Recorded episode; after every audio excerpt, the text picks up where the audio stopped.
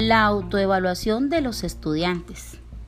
Siendo consecuente con lo planteado en el día E del año 2018 en orientaciones para el fortalecimiento del sistema institucional de evaluación de los estudiantes, donde se manifiesta que la autoevaluación debe ser una actividad permanente en el aula, independientemente si el trabajo de acompañamiento al estudiante se realiza de forma remota, sincrónica o alternancia, es necesario seguir otorgando al estudiante la responsabilidad de su proceso de aprendizaje y la reflexión que se genere a partir de la autoevaluación, por lo que se han de definir entre otros aspectos. Primero, el reconocimiento y comprensión de los criterios de evaluación, un conocimiento no solo de parte de los estudiantes, sino de sus padres y personas o acompañantes en el proceso de aprendizaje. 2. Contar con espacios de autoevaluación para que el estudiante se responsabilice de su propio proceso de aprendizaje,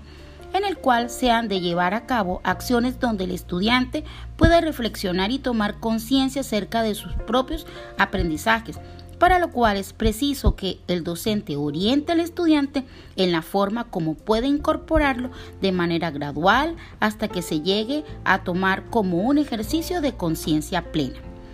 Los materiales del lenguaje del programa Todos Aprender ofrecen algunas estrategias para desarrollar dicho proceso de evaluación de los estudiantes, como por ejemplo en los textos de entretextos, en el cuadernillo del grado tercero del semestre A, podemos contar con una de estas actividades que relaciona la autoevaluación directamente con un objetivo de aprendizaje.